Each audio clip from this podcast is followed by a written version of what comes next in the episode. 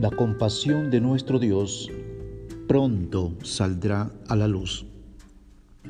Durante la plaga, Dios envió un ángel a destruir a Jerusalén, pero entonces sintió tal compasión que le dolió profundamente, de modo que ordenó al ángel destructor, no sigas, es suficiente.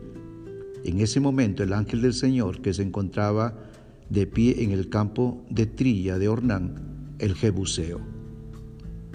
Nuestro Dios es un Dios todo bondadoso, misericordioso y en extremo compasivo.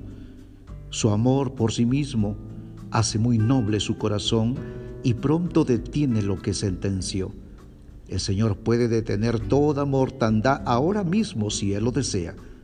Esperamos al Señor su oportuna compasión por nuestra ciudad de Arequipa nuestra patria y por el mundo entero. Señor, ten compasión por tu pueblo, en el nombre de Jesús. Amén.